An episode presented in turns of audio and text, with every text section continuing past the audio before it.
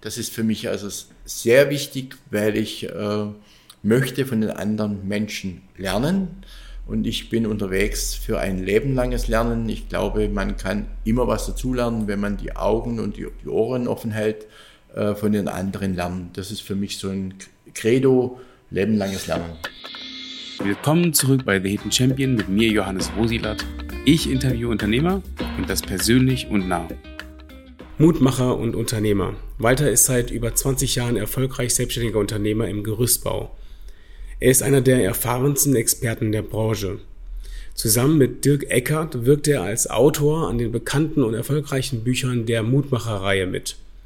Die Praxishandbücher zweier Unternehmer, die auch gerne neben den bekannten Pfaden laufen.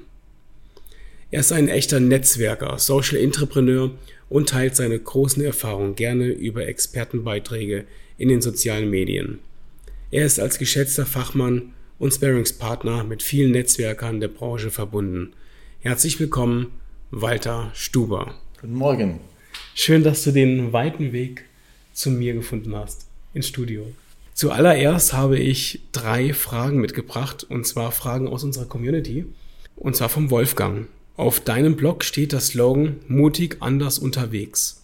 Wie kam es dazu? In welchen Bereichen bist du mutig anders unterwegs? Ich muss einfach dazu sagen, äh, ich war früher ein Tyrann, äh, so ungefähr bis 2012. Es hat also zwei äh, Hintergründe gegeben, um das zu hinterfragen. Das eine, ähm, Tyrann was habe ich gemacht? Ich habe jedes Jahr 100 Mitarbeiter entlassen und 100 wieder eingestellt. Habe Wert gelegt auf sehr genaues Arbeiten und wenn jemand auf dem Lagerplatz das nicht ordentlich eingelagert hat, dass es also ganz gerade dort gesessen hat, oder die Gerüste nicht ganz gerade gestanden waren oder nicht ordentlich war, dann kann, konnte es schon sein, dass ich dann rausgegangen bin, habe rumgeschrien und der eine oder andere hat dann gleich aufgehört oder ich habe ihn gleich rausgeschmissen. Ich hatte dann 2010 äh, eine Baustelle, die wir komplett in Sand gesetzt haben, habe insgesamt dann jetzt am Ende 500.000 Minus auf der Baustelle gehabt. Am Anfang waren es 600.000. Danach hatte ich eine OP im Spinalkanal, die recht kompliziert war. Und da hatte ich viel Zeit zum Nachdenken. Und äh, da habe ich gesagt, ich muss irgendwas anders machen, ganz anders machen. Und ich muss einfach verrückt denken, verrückt gedacht habe ich schon immer, aber ich habe es nicht auf die Spur gebracht oder nicht auf die Straße gebracht. Und dann habe ich angefangen, einfach verrückte Geschichten zu schreiben. Ich habe angefangen, Blogs zu schreiben. Und dieser Blog ist jetzt in der Zwischenzeit am Anfang, also die ersten acht oder zehn Wochen, ist er 60.000 Mal gelesen worden. Ja, das ist verrückt gedacht und ist jetzt noch ein spannender Blog, der also immer wieder gelesen wird und so kommen die auf meine Seite. Und solche verrückte Ideen habe ich.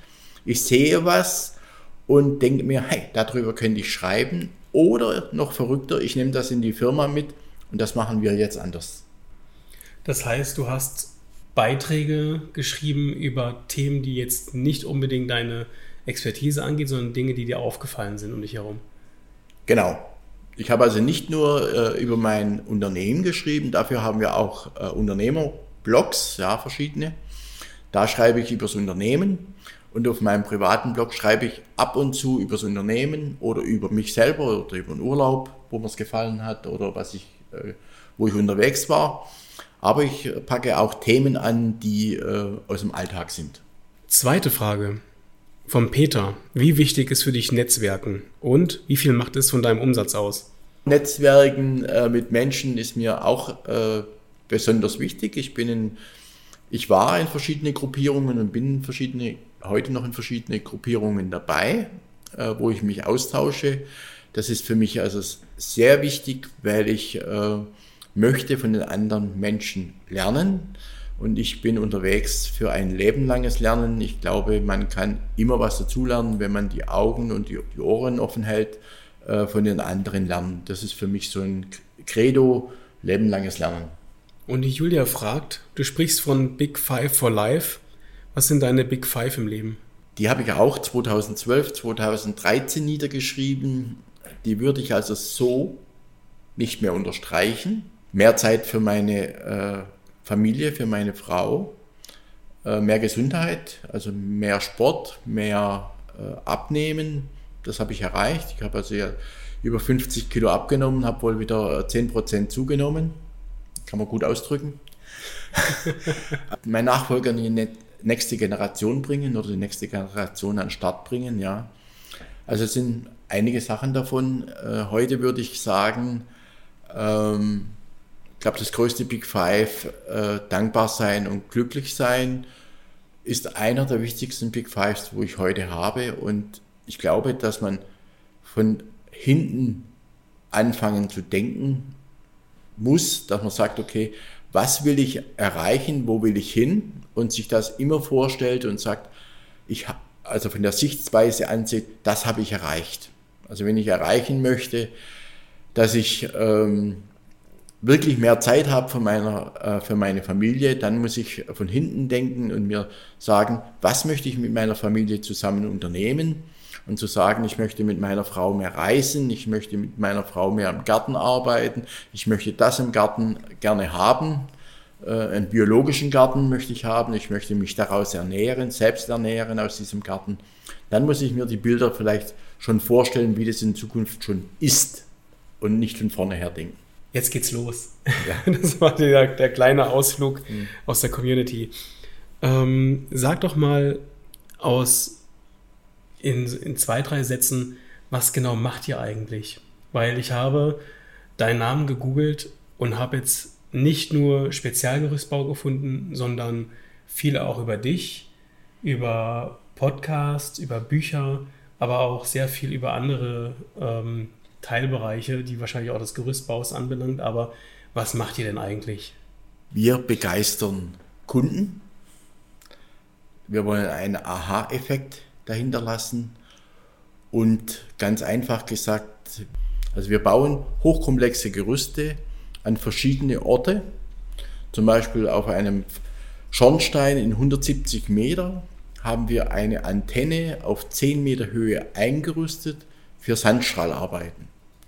Und das Komplexe war daran, man konnte das Gerüstmaterial nur innen hochziehen aber die Begehung war nur von außen möglich. Über eine Steigleiter musste man 170 Meter hoch, um oben ein 10 Meter hohes Gerüst zu bauen, das im Endeffekt nur 14 Tage da gestanden ist, um diesen Masten zu sanieren. Wahnsinn. Hast du manchmal Respekt ähm, vor Aufgabenstellungen? Angst vor Aufgabenstellungen, die vielleicht als erstes sehr unwahrscheinlich oder unmöglich. Ähm, also der größte sind. Respekt habe ich ähm, daran, wenn ähm, zum Beispiel bei der Deutschen Bundesbahn ist es so, wir haben also ein äh, Schutzgerüst gebaut in Würzburg im letzten Jahr über die Eisenbahn. Und das Komplexe daran ist, wenn das Gerüst vom Prüfingenieur in, am Ende dieser Arbeitszeit nicht abgenommen wird, dürfen die Züge darunter nicht fahren. Das bedeutet, dass ich pro Minute pro Gleis zwischen 250 und 300 Euro bezahlen muss. Zwei Gleise sind es rund 500 Euro die Minute, die Stunde 30.000 Euro, 10 Stunden 300.000 Euro. Plus die Vermögensschäden, die eventuell resultieren daraus, dass ein äh, Mitfahrender im Zug seinen Flug nicht erreicht nach Amerika und dort vielleicht einen Vertrag mit mehreren Millionen nicht abschließen kann. Das kommt resultierend daraus. Und das macht schon nervös. Und früher sind wir, der Dirk Eckert und ich, mit auf die Baustelle gefahren. Heute haben wir so gute Bauleiter, dass auch mein Sohn dabei, da wo wir nicht mehr mitfahren müssen, da weil wir wissen, mit der Mannschaft klappt das, die machen das, ja. Und da ist man natürlich früher schon am Anfang nervös, wird gut durchgeplant. Das ist komplex. Also da darf nichts passieren, da darf auch kein Gerüstteil äh, runterfallen. Und dann kommt dazu noch, dass die Bundesbahn sagt, ja, wir haben eine Havarie unterwegs. Wir müssen von den drei Stunden müssen wir noch eine halbe Stunde abziehen. Da muss noch ein Zug durch, durchfahren, also müssen die Oberleitungen wieder zugeschalten werden wieder abgeschalten werden und der Zug fährt in fünf Minuten durch. Also eine halbe Stunde habt ihr kürzer. Aber die Endzeit können wir euch nicht verlängern. Und das wird nervös. Ah, okay. Wie kommt man denn so durchs Leben? Wie man so durchs Leben kommt, man muss ein bisschen verzichten lernen. Und das Verzichten heißt bei uns, ähm, wir wollen ungefähr jedes Jahr ähnlichen Umsatz machen. Und äh, wir haben uns selbst gesagt, okay, äh, für uns reichen 200.000 Gewinn. Ja, das ist natürlich bei den Banken so. Die Banken sagen, ja, also jedes Jahr muss Wirtschaftswachstum in deinem Betrieb mindestens zwischen 3 und 5 oder 10 Prozent sein und in 10 Jahren muss dein Betrieb gewachsen sein. Das ist unser Denken heutzutage oder war unser Denken. Ich glaube, das wird zukünftig nicht mehr so sein, dass wir ewig immer hohes Wirtschaftswachstum haben. Ja. Und wir haben uns äh, vor vier Jahren haben wir begonnen, eine Gemeinwohlökonomiebilanz zu schreiben.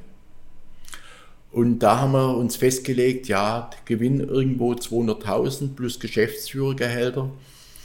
Und alles andere, was da drüber ist, geben wir in Weiterbildung oder an die Mitarbeiter aus.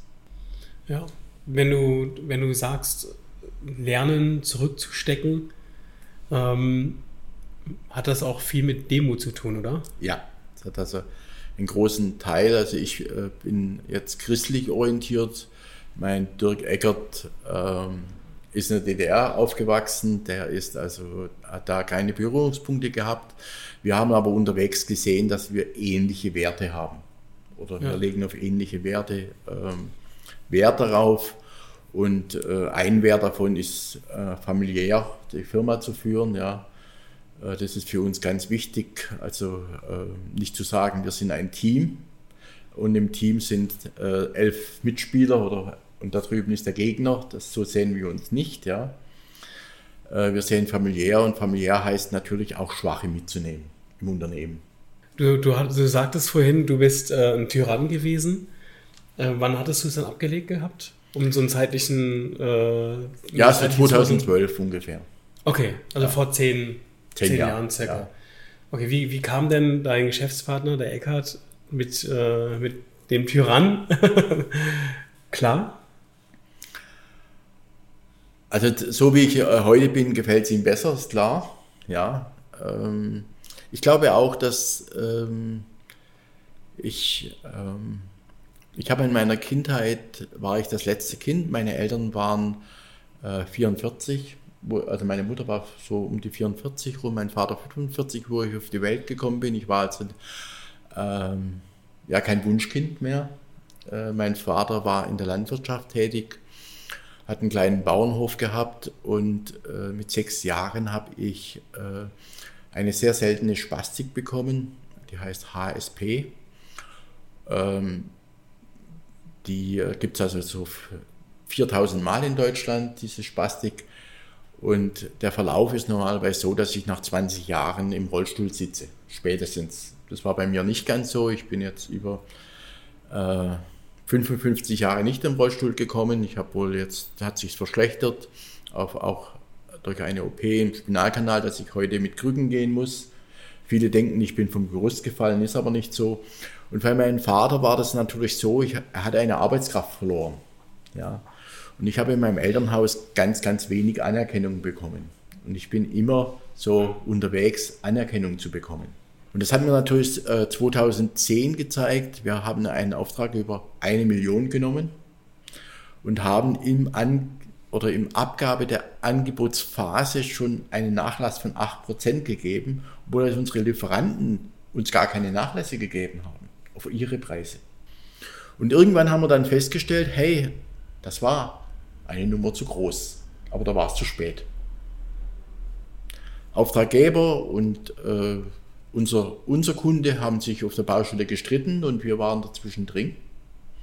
Und am Ende haben wir festgestellt, hey, wir haben uns um 300.000 in einer Position um 300.000 verkalkuliert, haben da Nachträge gestellt, die haben wir dann 10 Jahre, 20 Jahre vom Gericht gewesen.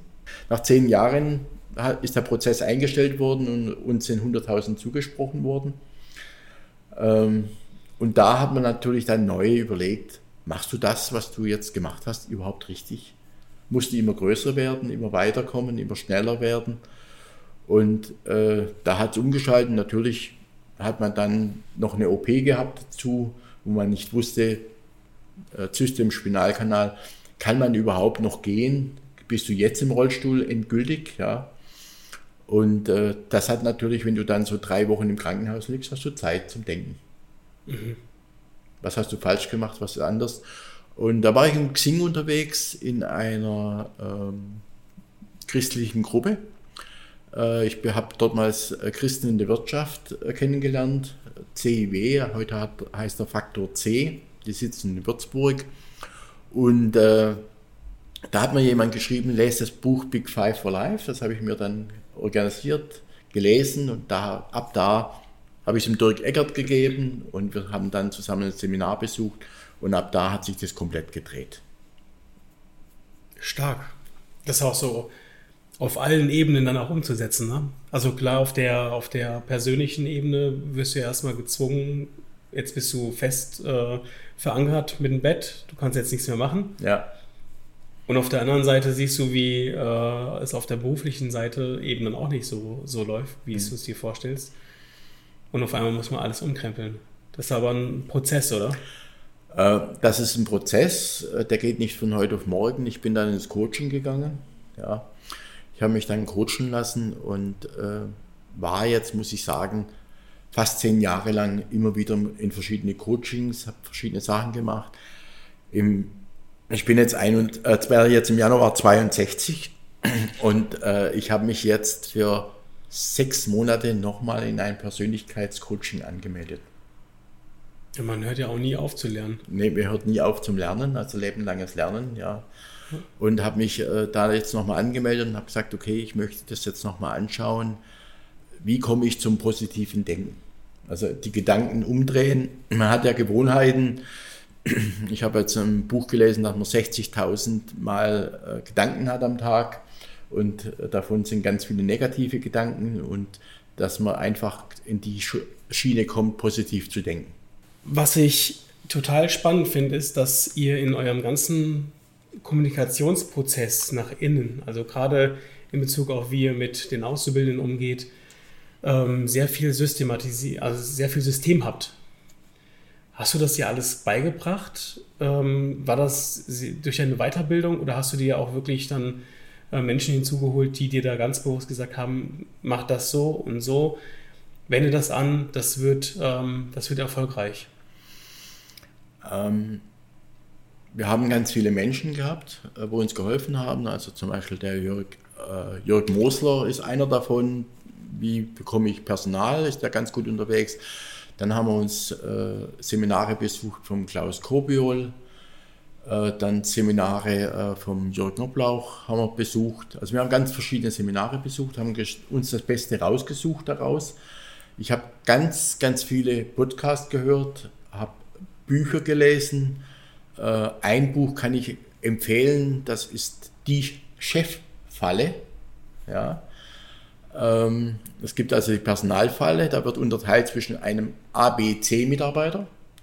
Und bei der Cheffalle wird auch unterteilt zwischen A, B und C-Chef. Und ein B-Chef stellt nur B- und C-Mitarbeiter ein. Und wenn du ein A-Chef bist, dann stellst du auch A-Mitarbeiter ein. Und dieses Buch habe ich gelesen, 80 Seiten, und dann habe ich es in die Ecke geschmissen und habe gesagt, so ein Scheißbuch, äh, ich bin ja ein B-Chef, äh, was muss ich jetzt tun, dass ich A-Chef werde? Ja. Und dann sind wir hergegangen und haben unsere Mitarbeiter gefragt, äh, was für Chefs sind wir. Da gibt es vorgefertigte Fragebögen, die haben, wir, haben die anonym abgeben können, ist ausgewertet worden. Und mein Dirk Eckert hat 1,4 gehabt, das ist A, bis 2, alles ist A. Und ich habe 1,6 gehabt, das hat mich schon ein bisschen geärgert. Ich habe gesagt, zehn Jahre lang oder, oder damals waren es sieben Jahre hart gearbeitet und ich habe nur 1,6. Also muss ich noch ein bisschen mehr tun, dass ich da nach vorne komme. Das haben wir jetzt vor Jahren nochmal gemacht, da waren wir ungefähr gleich bei 1,5. Und die Mitarbeiter machen jedes Jahr Mitarbeitergespräche und die Mitarbeiter werden da auch eingeschätzt jedes Jahr. Und wir haben momentan 80 Prozent A-Mitarbeiter, 20 B. C haben wir gar niemand, C müssen gleich gehen. Und da gibt es also vorgefertigte ja. Bögen und nach diesen vorgefertigten Bögen arbeiten wir das durch. Ähm, Und äh, das ist ganz interessant. Das sind auch, die Fragen sind teilweise auch so, äh, arbeitest du mit im, oder bringst du Ideen mit ein ins Unternehmen? Okay. Es wird bewertet okay. von 1 also bis 10. Also das Mitdenken. Das Mitdenken. Also es wird nicht nur Arbeitstempo und so weiter, sondern das Mitdenken. Äh, halt zu deinen Arbeitsschutz ein. Ja. Und das sind aber auch schon für, für euch dann zugeschnitten, weil Arbeitsschutz ähm, wäre Hat, etwas, was bei mir jetzt nicht so eine Präsent hätte. Ja, doch, bei dir ist Arbeitsschutz auch wichtig. Sitzt der richtig auf dem Stuhl? Ist der Bildschirm richtig weit weg? Achso, ja. das meinst du? Ja, okay. Ja, okay. ja. also es gibt ja. schon äh, in jeder Branche Arbeitsschutz im Wesentlichen, ja. Ja, das ist, das ist klar. Ich meine, man muss ja, wenn man recht groß ist und ich meine, 40 Mann oder paar 40 Mann ähm, unter Kontrolle haben, ja, Kunden, Gerüste, gefährliche Situationen, die entstehen können. Ähm, und dann Marketing, Recruiting, das sind ja so viele Ebenen, die, ähm, die man noch erstmal ja wahrnehmen muss, dass es einem wichtig ist, weil ich kenne auch viele Handwerksbetriebe, da ist das nicht wichtig. Der, da ist der Ton echt rau auf der Baustelle und äh, gefühlt machen die dafür nicht so viel. Also deswegen äh, Hut ab, dass du da auf dieser, ähm, dass du bereit bist, äh, dich zu verändern, auch bereit bist, äh, das Unternehmen zu verändern. Mhm. Ist schon spannend. Also mit Corona haben wir eins eingeführt. Corona hat uns auch sehr geholfen, muss ich sagen äh, neu zu denken. Und wir machen jetzt jeden zweiten Dienstag im Monat 19 Uhr Betriebsversammlung per Zoom. Manchmal eine Viertelstunde, manchmal eine halbe Stunde. Und wir haben Teilnahme 98 Prozent. Wir haben momentan einen Mitarbeiter, der hat Krebs, ist zu Hause schon seit sechs Monate und der nimmt da regelmäßig, wenn es ihm gut geht, regelmäßig teil an dieser Veranstaltung. Ich habe noch ein ein paar privatere äh, Fragen. Bist du von deiner Persönlichkeit eher jemand, der, ähm, der mutig ist? Also ich bin, ich bin äh, mutig. Äh, ich kann mal dazu eine tolle Geschichte erzählen. Ich war mit dem Jürgen Oblauch, ähm, wir waren in einer Mastermind-Gruppe und er hat zu mir gesagt, ja, Walter, ich habe gelesen, du fliegst auch mit nach New York. Äh, da machen wir, äh, besuchen wir verschiedene Unternehmer in äh, Amerika. Und da habe ich gesagt, nee, ich stehe da nicht auf der Liste. Aber wenn du das sagst, dann stehe ich morgen früh auf der Liste. Ich habe aber ein Problem, ich kann kein Englisch. Ja. Ähm, ich war noch nie in Amerika, ich habe da ein Problem ja, es wird schon ein Teil Deutsch übersetzt, aber die Reise insgesamt. Und dann bin ich heimgekommen, habe das meiner Frau erzählt, da hat meine Frau gesagt, ich fliege da nicht mit. Dann habe ich gesagt, ja, okay, dann fliegst du nicht mit. Da frage ich mal meine Schwiegertochter, die kann Englisch. Dann habe ich die gefragt, dann habe ich gesagt, komm, willst du mit nach Amerika? Die ist bei mir auch in der Buchhaltung beschäftigt. Willst du mit nach Amerika fliegen? Hat sie gesagt, ja, sie fliegt mit. Und da sind wir zusammen geflogen nach Amerika. Und das ist das Interessante, äh, dazu muss man mutig sein und sagen einfach, das mache ich. Ja. Und äh, Silicon Valley hat mir gezeigt, was wir Deutsche nicht haben und uns komplett fehlt, ist äh, einfach machen. Und ich muss auch immer wieder dazu sagen, man muss natürlich äh, Menschen um sich herum haben, wo an einen glauben. Und der Dirk Eckert, mein Gesellschafter, glaubt natürlich an viele Sachen, schüttelt natürlich am Anfang schon den Kopf, ja, wo ich mit, um die, mit der Gemeinwohlökonomiebilanz um die Ecke gekommen bin. Hat er natürlich schon den Kopf geschüttelt und gesagt, das wird eine Nummer, die wird teuer, muss ich auch sagen. Also die erste Bilanz hat uns 35.000 Euro gekostet. Das Ganze ähm, darzustellen, dann schreiben zu lassen. Äh, wir haben da jemand, das ist die Fragen, was da sind, sind meist für studierte Menschen, wir sind Handwerker. Also das sich da betreuen zu lassen, hat Geld gekostet. Aber im Nachhinein hat er jetzt verstanden, äh, dass es natürlich wahnsinnig viel bringt, weil wir sind auf der Zukunft ganz weit voraus. Alle anderen müssen jetzt auch Nachhaltigkeitsbilanzen oder Nachhaltigkeit äh, nachweisen, wenn sie Geld haben wollen von der Banken. Da gibt es eine EU-Verordnung, für so Kleinbetriebe noch nicht, aber das kommt noch. Und was natürlich ist, die Sparta Bank in München hat auch eine Gemeinwohlbilanz und die haben 700 Bewerbungen im Jahr von Auszubildende. Also junge Menschen schauen heute schon ganz stark, wie nachhaltig arbeitet der Betrieb langfristig. Und da sind wir natürlich dabei. Und in dieser Bilanz ist das dann dargestellt? Ja, in dieser Bilanz ist es dargestellt, okay. wie nachhaltig wir arbeiten. Äh, wir sind zum Beispiel ein komplett digitalisierter Betrieb und haben fast kein Papier mehr. Also auch alle Baustellenunterlagen sind digitalisiert. Äh, wir haben mit unserer Auszubildende eine eigene Streuobstwiese. Also jeder Auszubildende, der zu uns kommt, äh, darf einen, einen Obst, sächsischen Obstbaum pflanzen am Beginn der Lehre. Ja, also da haben wir jetzt schon ganz viele. Die erste Wiese ist jetzt fast voll, werden wir die nächste Wiese beginnen. Äh, wir haben äh, Bienen. Jetzt haben wir dieses Jahr haben wir eine Blumenwiese auf dem Betriebsgelände gesät. Ja, also wir haben schon äh, versuchen nachhaltig. Wir haben Solar sind dabei gerade aufzubauen. Ja, haben viele Firmen auch. Das hat mit Nachhaltigkeit nicht bis zum Ende zu tun, aber wir schauen ganz viele Sachen an, wo wir Nachhaltigkeit leben können. Jetzt zu Weihnachten hat zum Beispiel für unsere Kunden ähm, Insektenhäuser gegeben. Und die haben Behinderte in, den, in der Diakonie gebaut. Ich glaube, das ist auch so ein bisschen eine Denke, die da, viele lachen vielleicht darüber und denken, ah, das ist so alles Philippans. Ja. Aber ich glaube, das hilft so ein bisschen, A, bewusster zu werden, was um, um einen herum passiert und was möglich ist. Und auf der anderen Seite, man macht halt einfach die Welt ein Stückchen besser. Ja. Auch wenn es in seinem eigenen Kosmos ist. Bei uns ist es so, wenn sich jemand bei uns äh, bei Google uns bewertet, wird ein Baum in Mexiko gepflanzt. Idee ist gut, für mich aber nicht, die geht besser. Bin ich hergegangen, habe also dann mich mal beschäftigt äh, wir sind in Sachsen in so einer Gegend, wo sehr viele Obstbäume äh, an Wege, äh, Wegränder stehen, ja, von Feldwegen. Und dann bin ich mir, habe ich mich mal erkundigt, ob das möglich ist, diese wieder neu aufzuforsten, ja, und für jede Bewertung, wo wir bekommen, da einen Baum zu pflanzen. Bisschen kompliziert, Deutschland ist kompliziert, es geht nicht so einfach, weil da muss der Bauer zustimmen, ja, und es muss die untere äh, Umweltschutzbehörde zustimmen, dass das gemacht wird. Ja, also das kennen wir woher. Projekt, Projekt gestorben, Idee gut, Projekt geht nicht.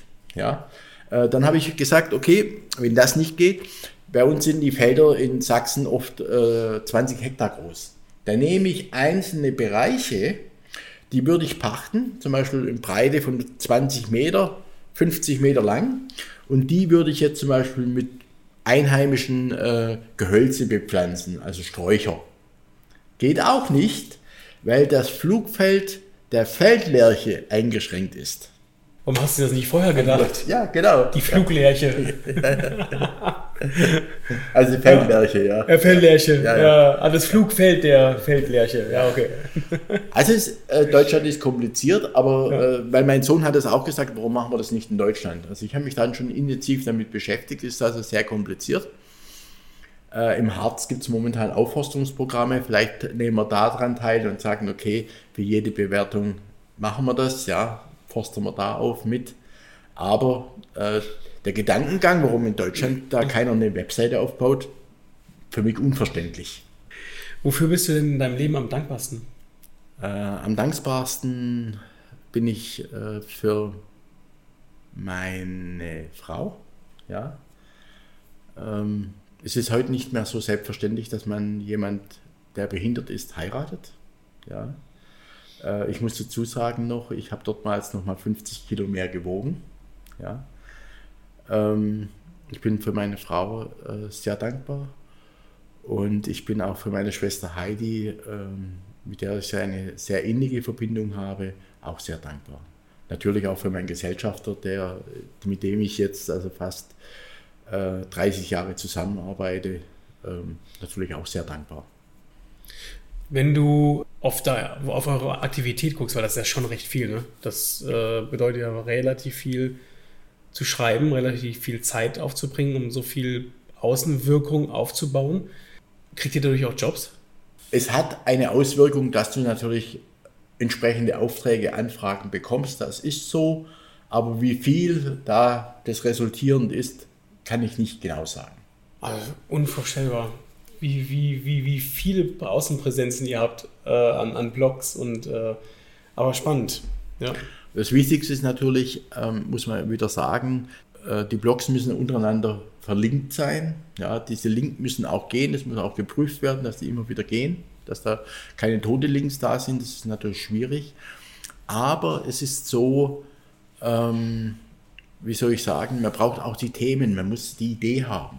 Mhm. Und die Idee habe ich, dann nehme ich eine Zeitschrift und die lese ich durch und dann streiche ich nacheinander an die Themen und dann mache ich meinen Redaktionsplan für ein Jahr und äh, wir haben das auf OneNote eingerichtet. Ich diktiere jetzt seit neuestem bei Outlook, diktiere ich den Blogbeitrag, dann schicke ich dem jemand, äh, einem Redakteur zu, der schreibt mir dann den Blogbeitrag zu dem. Dann füge ich das Bild dazu und unsere Agentur kann auch auf OneNote zugreifen ja, und nimmt dann automatisch den Blogbeitrag und veröffentlicht den. Also wir haben das ziemlich Geil. automatisiert, das ganze Spiel. Und wenn ich jetzt mit dem Auto unterwegs bin, über die Freisprechanlage und ich habe eine Idee, äh, mhm. dann schalte ich das ein auf dem Handy und dann diktiere ich unterwegs meinen Blog.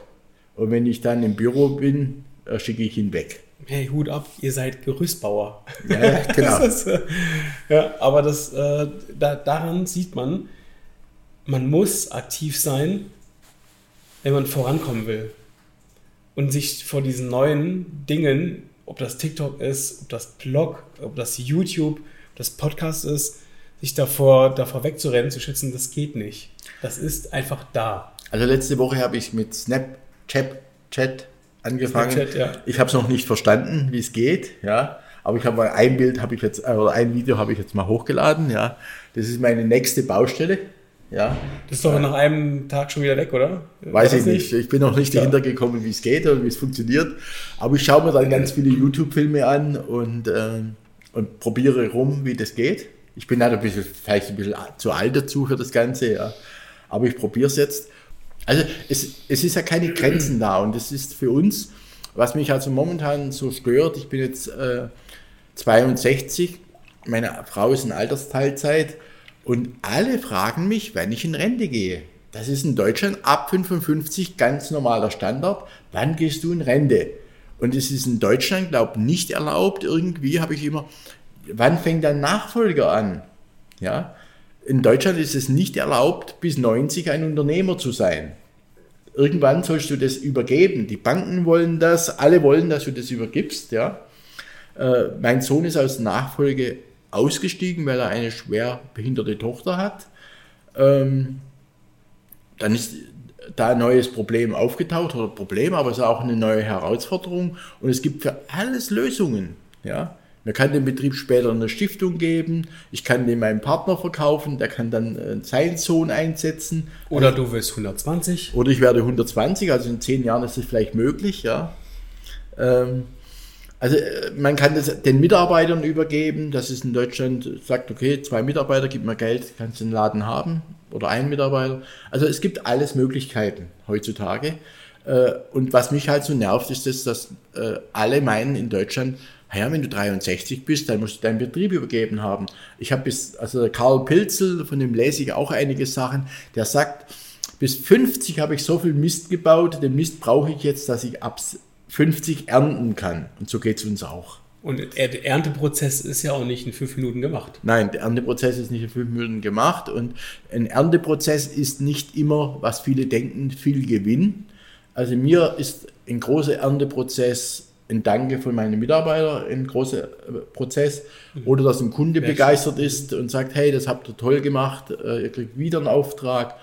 Oder was für mich ein Danke-Prozess ist, wir machen jetzt zum Beispiel ein Weihnachtsmarkt auf unserem Betriebsgelände äh, mit Gulasch, mit Grillen, mit ein paar äh, Weihnachtsbuden, äh, mit Geschenke für die Kinder. Unser Kinderlächeln von einem Angestellten oder Angestellte ist doch viel Mehrwert wie alles, wie der große Gewinn. Und das ist alles ein Kreislauf und ich glaube, das Interessantste ist, dass wenn die Kinder mal später sagen, ähm, so, ich habe eine Angestellte, muss ich dazu sagen, das ist die Frau Lange. Die Frau Lange hat eine Tochter und wenn die sagt, hey, ich will später mal bei Gemeinhardt lernen, dann habe ich doch irgendwo alles richtig gemacht. Weißt du, was ich spannend finde? Man überlegt ganz oft als Unternehmen, ich will jetzt Werbung machen, was muss ich denn dann sagen? Wie sind die Besten? Wie sind die innovativsten? Und weißt du, was die beste Werbung ist? Ist, wenn andere über einen reden. Ja. Und ich glaube, das hast du ziemlich gut im Griff. Weil was kümmern dich 1000 Euro? Mit 1000 Euro in einem Amtsblatt hast du eine Anzeige. Mhm. So, was schreibst du rein? Du sagst, hey, ich habe einen, wir geben den Preis weiter und du bist überall erwähnt. Du hast überall einen Zeitungsartikel und zahlst nicht extra dafür. Also wir haben jetzt. Und das finde ich, weißt du, das meine ich, dass äh, diesen Schritt einfach weiter zu, zu denken und sagen, hey, ich gebe meiner Region was zurück und, ähm, und die Streuwirkung, die ist mehr wert als diese 1000 Euro, die du weitergibst. Also wir haben noch zwei interessante Projekte, vielleicht für andere auch interessant. Uh, unsere Mitarbeiter kriegen, uh, es gibt ja jetzt momentan diese monatlich 50 Euro steuerfrei. Da gibt es bei uns keinen Tankgutschein dafür, jeden Monat, sondern wir haben gesagt, wir suchen einzelne Biomärkte oder einen Bäcker. Jetzt, jetzt im November haben wir einen Bäcker vor Ort äh, gesucht. Der hat uns haben gefragt, was für Produkte hast du verkauft, zu verkaufen. Dann haben wir über unsere Mitarbeiter-App das hochgeladen. Ihr könnt euch für 40 Euro, wenn ihr mal 42 oder 45 Euro ist, ist egal, könnt ihr euch äh, einen Stollen raussuchen, Plätzchen. Also da hat dann so eine, eine Liste von 30 verschiedenen Sachen gegeben. Da war auch Teig dabei, Plätzchenteig. Also ihr könnt euch raussuchen, was ihr haben wollt für 40 Euro. Und äh, wir bestellen das für euch und wir bereiten euch die Tüten vor und die könnt ihr dann in der Firma abholen. Also letztes Mal äh, waren wir also jetzt, ähm, haben wir, das machen wir so alle zwei Monate. Äh, da war ein Straußenhof, der ist auch in der Nähe, der hat dann Nudeln gehabt und verschiedene Sachen oder Seifen und Sachen. Dann haben wir mal äh, einen Biohof, ja, der hat dann also Wurst und Fleisch und verschiedene Sachen gehabt, ja.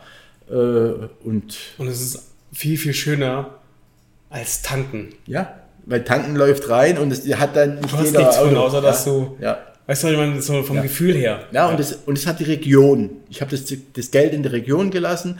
Das sind halt bei, äh, wenn alle 40 Mitarbeiter mitmachen, manche sagen, die äh, wollen nicht. Äh, ich glaube, wenn ich Schnaps reinmachen würde oder Bier, würden vielleicht mehr kommen, aber das machen wir nicht. Also alkoholische Getränke gibt es nicht. Ja.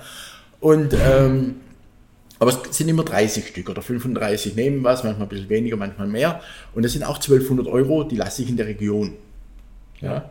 Das andere Projekt, da unterschreiben wir jetzt am Donnerstag den Vertrag. Das habe ich von einem Unternehmer, ist auch ein Gerüstbauunternehmer, vom Andreas Krebs aus Berlin. Der hat eine Patenschaft mit einer Oberschule in Berlin, siebte Klasse, und hat sich verpflichtet, vier Events im Jahr mit der Oberschule zusammen zu machen.